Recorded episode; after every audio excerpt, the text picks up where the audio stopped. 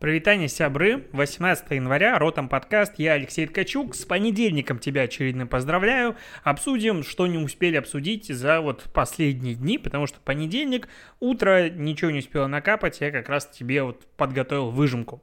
А, прикольную штуку нашел от Альфа-банка из Беларуси. Да, в Беларуси тоже есть Альфа-банк.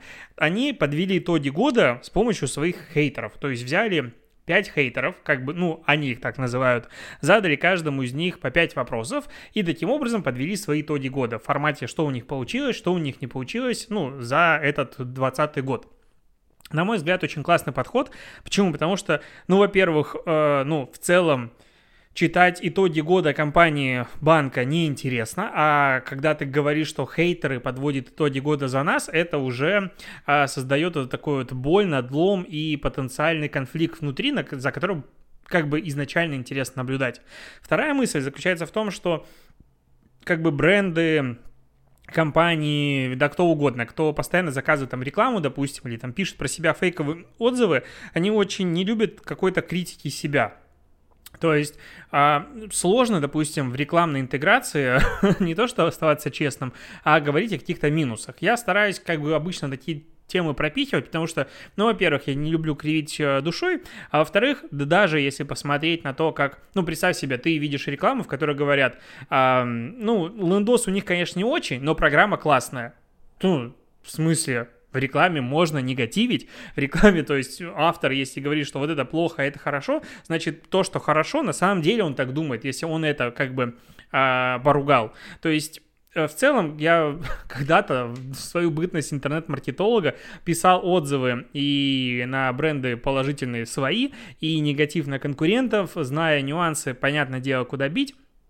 Но тогда я очень научился отличать настоящие отзывы от фейковых. Обычно, когда пишут фейковые отзывы лошары, назовем их так, они пишут там либо полностью все негатив, типа ужасное место, мне не понравилось, в суп мой плюнули, что-то еще случилось, и никаких пруфов не предлагают, либо вот это вообще восторг, и тут был лучший отдых в моей жизни.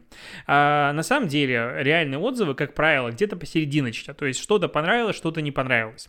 Также здесь подход вот такого итога в года, он может быть реально крутым. Ну, то есть, я вот подумал, насколько это простая и реально интересная идея, но реализация мне не понравилась, честно говоря. То есть, открываешь эти итоги года, надеешься, что хейтеры действительно что-то скажут, а там хейтеры, ну, вот, как бы, вот это вот было не сильно удачно, но все остальное вообще восторг, нам все нравится. Или вот тут вот что-то как бы вот плохо. В смысле, хейтеры должны прям по пунктам пройтись. Вот это было плохо, вот это было плохо, вот это было плохо. И должен быть какой-то ответ банка, что формат, окей, вот с этим согласны, с этим, допустим, ну, то есть какой-то диалог хочется видеть в этой статье. Этого не произошло, то есть, а, почему я рассказываю, в принципе, про эту историю? Потому что мне очень понравился подход, как бы идея глобально, но реализация, конечно, подкачала, читать там особо, на мой взгляд, нечего. А еще интересный кейс надыбал про Twitch. Тут а, новая модель Lexus появляется, и ее решил Lexus а, кастомизировать. И провел двухчасовую трансляцию, какая-то стримерша провела, в ходе которой участники голосовали, а, какие будут детали интерьера в этой новой кастомизированной версии а, новой модели Lexus. Типа, какой будет интерьер, экстерьер, какие игровые консоли будут внутри, мониторы, освещение, клейка машины все остальное. И они вот как бы все навыбирали, и в итоге а, Lexus на следующем стриме 17 февраля хочет представить получившийся вариант. И опять же, очень прикольный нестандартный подход с, с вовлечением аудитории, где они сами могут выбирать как бы автомобиль. Определенно это будет очень ограниченная партия. И, скорее всего, этот коллективный выбор будет ужасный, и его будут допиливать э, дизайнеры, потому что я, ну, глубоко и полностью убежден в том, что люди не знают, чего они хотят на 100%, вот если у них напрямую спрашивают, чего ты хочешь. То есть можно смотреть по реакции, которую они как бы не афишируют, да, там типа можно что-то находить. А вот в лоб, ну, нет. То есть, если смотреть на ту же игровую индустрию каких-то там провальных игр, у которых было очень сильное комьюнити, и где разработчики очень сильно прислушивались, опять же, к этому комьюнити, обычно получалась слажа. Ну, то есть игроки хотят вообще не то, что, а, чем реально они будут пользоваться дальше. А, это как бы часто такой, э, ну, часто мое наблюдение, и поэтому я всегда так немножечко со скептисом смотрю на блоги, которые, о чем мне дальше писать? Да, твой блог, о чем хочешь, о том и пиши. Если людям понравится, окей, и тебе будет кайфово писать. Если людям прям сильно не понравится, ну, значит, либо ты пишешь и ищешь другую аудиторию, потому что тебе в кайф, либо ты меняешь тему. Как бы все очень просто. Что у людей спрашивать? Они не знают. Вот, такая, такая мысль. А, еще про кейс, но это кейс будущего. Ой, даже не знаю, как это обсуждать. Короче, князю Александру Невскому заведут инста... Инстаграм, инстапрофиль. Проект «Блог» Александра Невского выиграл президентский грант в первом конкурсе 2021 года. А группа разработки анимационных и мультимедийных материалов и арт-проектов, это какая-то организация, получает от государства 495 700 э, рублей э, э, на вот этот, как грант на этот проект, а общая сумма проекта составит 891 тысячу рублей. На эти деньги что произойдет? Команда создаст инста-профиль Александра Невского, где будут размещаться иллюстрированные статьи на историческую тему патриотического характера, а также минутные анимационные документальные ролики. Планируем минимальный охват 5000 пользователей. Целевая аудитория э, это школьники 13-18 лет и студенты. Выделенные средства пойдут в частности на продвижение блога при помощи интернет-рекламы. А, на самом деле, я когда читаю такие тексты, у меня внутри такой горшочек ненависти начинает работать к человеку, который пишет, на выделенные средства пойдут в частности на продвижение блога при помощи интернет-рекламы. Это я читаю от Индекс. Это одно из главных медиа про маркетинг и вообще рекламу в, в России. В смысле? На... А, ужасно написано, ладно. Э, читаю дальше. Создатели проекта обеспокоены существованием сообществ, посвященных альтернативной истории. Подобные YouTube-каналы и группы негативно сказываются на имидже государства, способствуя росту оппозиционных настроений. Как будто в оппозиционных настроениях есть что-то плохое как бы оппозиционное настроение, глобальное, если рассматривать, что это такое, это не согласие с текущей, типа, повесткой или политикой, ну, не то что партии, а правительства. То есть, если есть любой президент, законно избранный, незаконно избранный, и я с ним не согласен, я, типа, представляю его позицию. Ну, как я это себе понимаю. Поэтому оппозиционное настроение в этом, ну, ужасного ничего нет. Ну, есть власть, а есть ее оппозиция. Такие же граждане. Какое правильное решение, ничего, ну, как бы, чё, ладно, что я тут обсуждаю? Этот проект потребует патриотический а. Но тут же вообще самое любимое, что охват не менее 5000 человек за почти 900 тысяч рублей.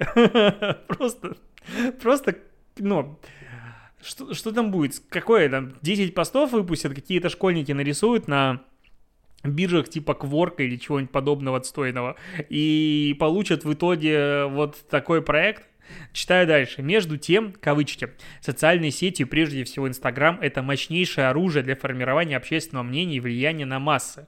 Говорится в описании, однако их ресурс практически не используется, либо используется губительным образом. И вот этот проект, блок Александра Невского, призван сформировать у молодежи верную систему социальных координат, привить им традиционные моральные ценности путем распространения проверенных исторических фактов. Как это вообще возможно? То есть, в целом, блок Александра Невского ну, это не самая ужасная вещь. Ну, то есть мы уже видели много различных инста-проектов, инста-дневников, там, где там девочка была, по-моему, в Голландии, и, и нет, по-моему, был дневник парня в Голландии, это там телеканал сделан, по-моему, Львов выиграли, где он показывал своими глазами ужасы а, Второй мировой войны. То есть, ну, буквально вот он идет просто в школу, гуляет, а потом начинается война, и вот показывает, что такое была оккупация, как они прятались в лесу. Классно, на мой взгляд, да. То есть э, я сам себя ловлю на мысли, что когда ты читаешь книги и какую-нибудь такую историю, ну, вообще что угодно про историю, то ты не можешь, ну, там, не знаю, даже читаешь ты не, ладно, Вторая мировая война и Великая Отечественная война, слишком избитые темы, чтобы на их примере что-то там обсуждать. Первая мировая война, которая такая же ужасная была, ну просто мы типа из нее выпрыгнули, и она не сильно у нас котируется с точки зрения национальной памяти. А, там были такие же люди, такие же парни, девчонки шли на фронт и все остальное и погибали. И там были ужасы различные. Ты читаешь сводки, ну типа, ну окей, что то произошло. Но даже черно-белая съемка не передает тебе, ну ты не а, осознаешь, что это реальность была. А вот такие проекты, ну как бы, они могут, в принципе, повышать ценность истории.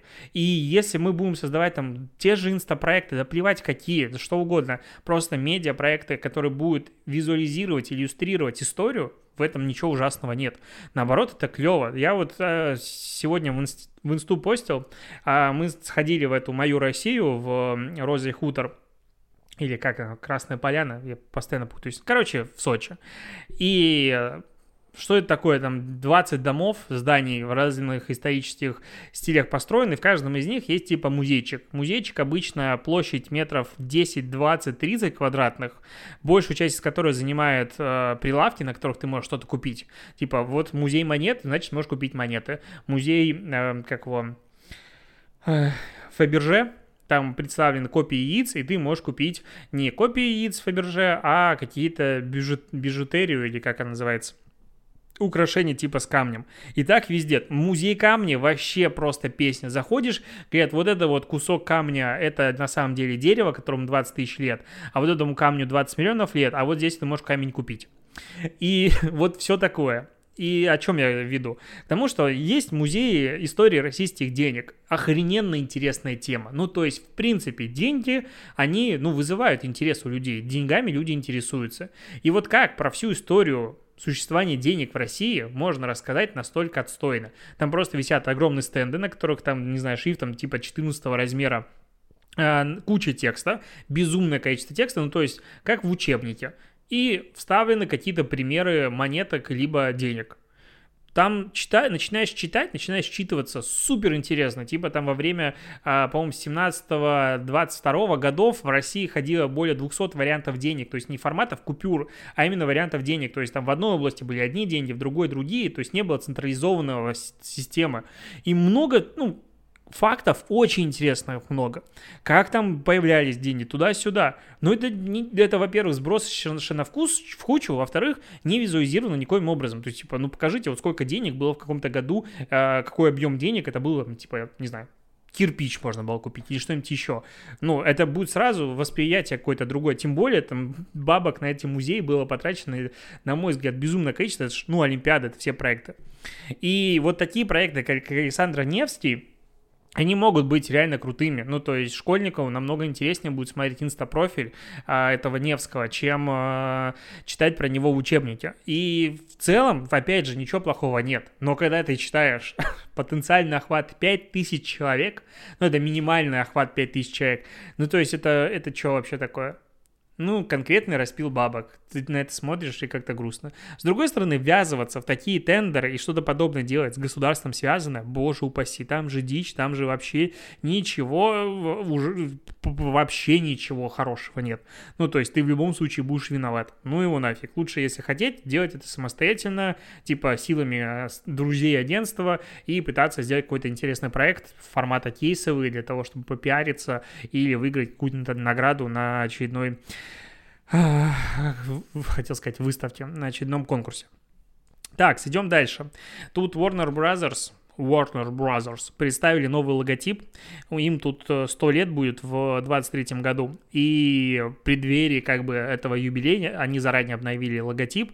А, ролик представляет э, логотип на их знаменитой водонапорной башне, и из него исчезло все золото. Ну, то есть, по сути, это те же буквы WB, и снизу пропала надпись Warner Brothers Pictures, Brothers, я прям англичанин. И он стал сине-белым. Мне не нравится. Я привык, ну, опять же, классика жанра. Что-то новое произошло, мне не нравится. Я уже перехожу в тот возраст консерваторов, когда все новое это плохо. Нет, ну, логотипы просто привычны, ты привыкаешь, и что новое тебя отталкивает. По какой-то причине, непонятной мне, они решили избавиться от золотого цвета, на мой взгляд, а, Warner Brothers это просто вот, ты про них думаешь, сразу представишь золото. Ну, то есть это как бы фирс стиль. Но они в десятый раз меняют логотип, и в этот раз будет э, без золота, будет белый. Возможно, они проанализировали предпочтения молодежи, и белый цвет у них более динамичный и современный считается. Не знаю. Но я, короче, как Баба Яга, мне не зашло. Эм, такс. WhatsApp тут на три месяца отложил внедрение новых правил э, обмена данными с своей материнской компанией Фейсбуком, из-за которых, из-за этих появления правил, которые должны были в середине а, февраля, точнее 8 февраля появиться для всех, а, стать обязательными, появилось очень много негатива. Типа, вы, Facebook, офигели, вы украдете мои личные данные и все остальное. Там, ну как сказать, личных данных в WhatsApp не так и много. Они ничего не особо не собирают. То есть, ну, с точки зрения того, что есть у Facebook, они скорее хотели синхронизировать, чтобы твои, ну, тебя начать ассоциировать с твоим профилем в Фейсбуке, и чтобы была возможность в WhatsApp делать рекламу на основе данных по интересам и всему остальному, которое есть в Фейсбуке. Ну, мне так кажется, такая логика.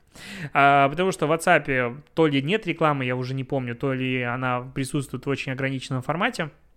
И, короче, WhatsApp денег как таковых не генерирует. Хотя пользователей там, ну, немало. А, и очевидно, что Facebook хочет это исправлять, потому что Instagram уже бабло начал приносить по полной, теперь очередь за WhatsApp. А, но народ не оценил, Тут начали всякие Илоны Маски и Павла Дурова призывать переходить на свои платформы. Точнее, Илон Маск призвал переходить на Сигнал. Непонятно, почему не на Телеграм. А, Твиттер-аккаунт Телеги постоянно там угорал и постил мемуасы, которые хорошо вирусились. И в целом по количеству, по росту количества загрузок а, этих двух мессенджеров стало понятно, что народу это не сильно нравится. А, и Facebook принял решение в своем пресс-релизе в блоге WhatsApp опубликовал, что в связи с вот этим количеством вопросов мы приняли решение перенести внедрение этой новой политики на 15 мая, то есть отсрочку там на 3 месяца. Э, что изменится за это время? Ну, мне кажется, что они попробуют да, объяснить пользователям, что же произойдет, ну и каким-то образом снизить этот негатив.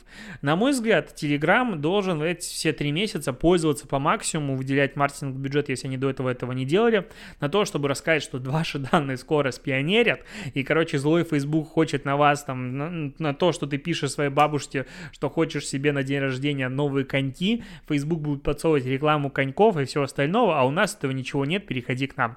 Какая-нибудь такая компания должна быть, э, короче, воспользоваться надо по максимуму и захватить лидерство. Ну и не захватить, но сильно его пошатнуть.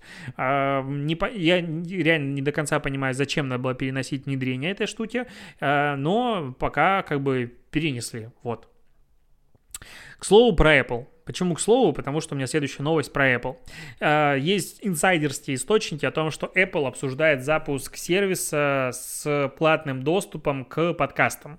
Типа такой встроенный Patreon у Apple подкастов. Что имеется в виду?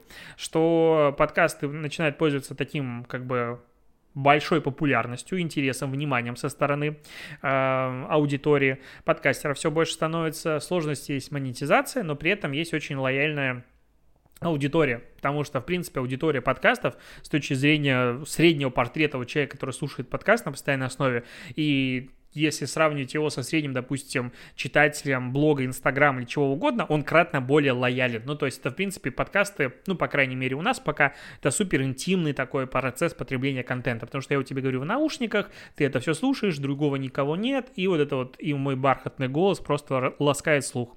И поэтому монетизировать аудиторию подкастов с точки зрения потребления платного контента в теории намного проще. Ну и в целом идет тренд на различные подписки, на Западе это набирает дико обороты, не одному же OnlyFans зарабатывать, как говорится.